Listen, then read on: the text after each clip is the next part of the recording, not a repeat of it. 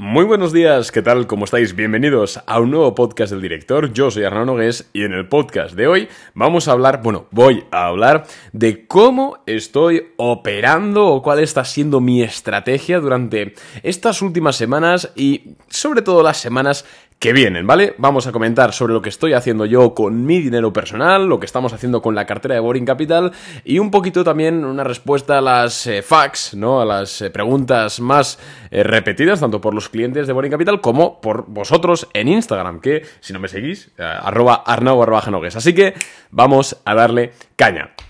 En primer lugar, Em, voy a hacer un pequeño contexto, ¿no? De dónde estamos económicamente hablando a nivel de mercado. Y es que tras eh, hace dos semanas, tras el Jackson Hole, eh, que tuvimos la comparecencia de Powell y los mercados se desplomaron casi más de un 4% en esa sesión, hemos visto eh, una caída prácticamente constante, constante hasta ayer, donde los mercados cerraron cerca de un 2% positivo. En un rebote que además rebotaba, valga la redundancia, en una zona relativamente interesante a nivel técnico, una zona de soporte, etc. Esto nos indica, o, personalmente a mí, lo que la lectura que hago, lo que me quiere transmitir este movimiento del mercado, este movimiento del gráfico, hablo del Standard Poor's 500, es que sí, que el mercado ha descontado ya eh, una cifra de inflación no desastrosa, pero quizás Mm, un poquillo negativa, no tan positiva como fue la de julio, y también el mercado está descontando ya, o ya ha descontado, podríamos decir, em, el tema de la subida de intereses de 75 puntos básicos en septiembre, ¿vale? Este, estas dos cositas yo creo que es lo que está descontando el mercado, a lo que se ha debido la caída, y de hecho eh, hablo en pasado, eh, en plan, ha descontado porque creo que, sobre todo viendo el movimiento de ayer, creo que el mercado ya no quiere caer más hasta que no tenga argumentos para hacerlo. Es decir, yo veo que al haber rechazado esa caída, ¿no? Eh, ayer, que abrimos rojo y finalmente terminamos verde, bastante verdes, de hecho, y haber sido en rebote en soporte, también en línea de tendencia, etcétera, yo lo que veo es que el mercado me está diciendo que, oye, no quiero caer más porque ya no tengo motivos para caer más, ya que pues ya he descontado lo que hemos dicho, ¿no? Una subida de 75 puntos básicos en septiembre en la reunión de la Fed y también una inflación no buenísima, ¿vale?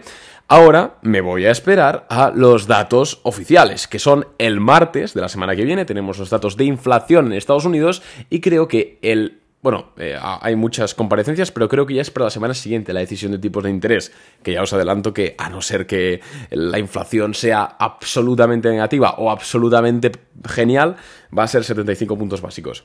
Entonces, ya no sé ni qué estoy diciendo. A ver, para mí el mercado lo que ha dicho es, He descontado estos escenarios y ya no quiero caer más, sino que me voy a mantener en un rango lateral hasta que tenga esos datos entrantes, el dato de inflación y posteriormente aunque ya hemos dicho que es menos relevador que mm, el tema de la Fed, ¿no? La, decisión de subida de tipos. Bien, entonces, ¿qué estoy haciendo? Esta es un poco la situación actual del mercado.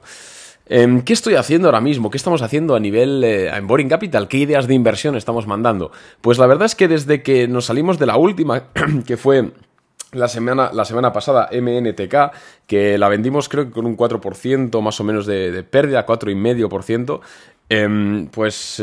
Ha rebotado bastante, pero bueno, estamos en una política actualmente de stops ceñidos, hay mucha volatilidad, Prefiero perder un 3% que perder un 20%, ¿vale?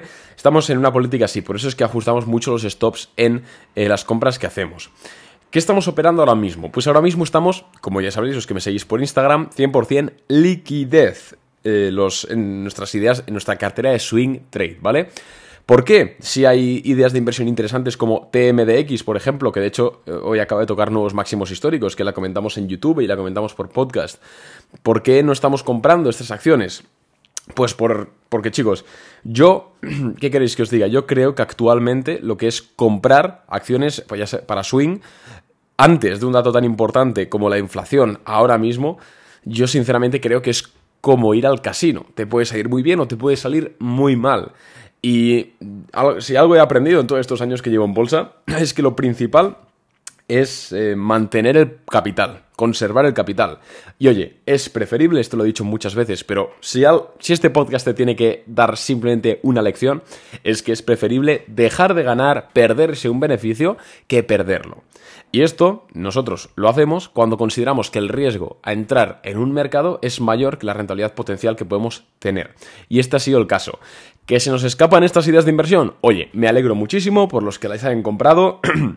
de hecho, en el caso de TMDX, lo tengo reciente porque ha sido esta mañana, la comentamos la semana pasada en, Boring Capital tenemos obviamente las ideas de inversión y luego nuestros canales de información, ¿no? Y en uno de ellos, que se llama el Club del Swing Trading, que básicamente comentamos, bueno, comento empresas que pintan bien pero que todavía no entro, pero simplemente para que los clientes la tengan en el radar, comentamos TMDX, y justo hoy me ha abierto un cliente y me ha dicho que, él la compró. Entonces me alegro por él y me alegro por todos los que la, la comprasteis, tanto TMDX como, como Enphase Energy o cualquier otra empresa. Pero a mí no me compensa sinceramente. Entonces, mi plan y mi forma de operar, que es siempre teniendo en mente la rentabilidad y la relación ratio eh, riesgo-beneficio, siempre porque eso en el largo plazo me garantiza ser rentable, es esperar esperar al martes, a no ser que veamos una oportunidad increíble, pero vamos, en líneas generales, será esperar al martes, esperar a la cifra de inflación, no operar nada más salga la cifra de inflación, porque eso me parece una gilipollez, me vais a permitir la palabra, sino que salga la cifra de inflación, leerme eh, todo, eh, la, la distribución sectorial de la inflación, qué tal está el core CPI, ver un poco las evoluciones, Em, leer mucho artículo de opinión, que es un hábito que la verdad es que creo que es muy positivo, que tengo y que os recomiendo a todos. No os quedéis nunca con vuestra conclusión, sino que escuchad podcasts, leed artículos, si sabéis inglés tenéis muchísimo hecho, porque la verdad es que os aportan visiones que francamente vosotros no habríais ni imaginado, ¿vale? Entonces haré eso, y en base a lo que lea ahí, entonces deciremos, vale, veo e-, estas empresas infravaloradas, además con, buenas, eh, con buenos volúmenes, buenas em, configuraciones técnicas, vamos a comprar, lo veo bien. O por el contrario, un dato de inflación negativo o que a mí me parezca negativo y decir, ostras, estas eh, casi roturas me da a mí que van a ser falsas roturas, porque fíjate tú que el mercado me parece caro con esta inflación. Entonces, es eso, es mi recomendación, cada uno puede hacer lo que quiera, por supuesto, me puedo equivocar, pero simplemente quería hacer este episodio para comentaros un poquito lo que estoy haciendo yo, lo que estoy haciendo con, los, bueno, lo que propongo a los clientes, obviamente cada uno puede hacer lo que quiera, y yo creo que es algo bastante interesante. Y sobre todo, chicos, no os calentéis, es mejor dejar de ganar que jugársela, porque te puede salir muy bien, pero si te sale mal es difícil recuperarte de, una caída así, sobre todo si tenéis poco capital. Entonces, entonces, bueno, no hay nada más que comentar.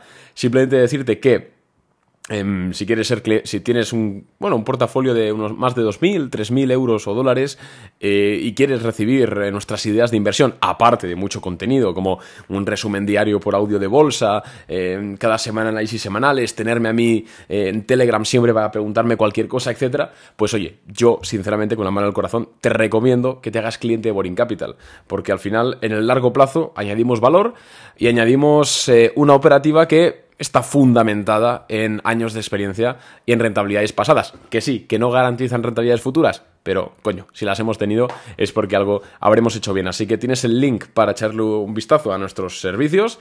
Si tienes menos de 2.000, 3.000 euros, eh, no te lo recomiendo, la verdad. Te recomiendo antes el curso, que sigue de oferta, eh, por 44,95 primero aprende, gana dinero y cuando ganes dinero ya decidirás. Pero sí, sí es cierto que si tienes un capital más grande, oye, pues yo considero y yo contrataría el propio servicio. Ostras, ¿qué, ¿qué, más te voy a decir? Bueno, me callo ya, que hay mucho que trabajar, hay mucho que hacer. Así que un abrazo y gracias por escuchar el podcast un día más. Chao.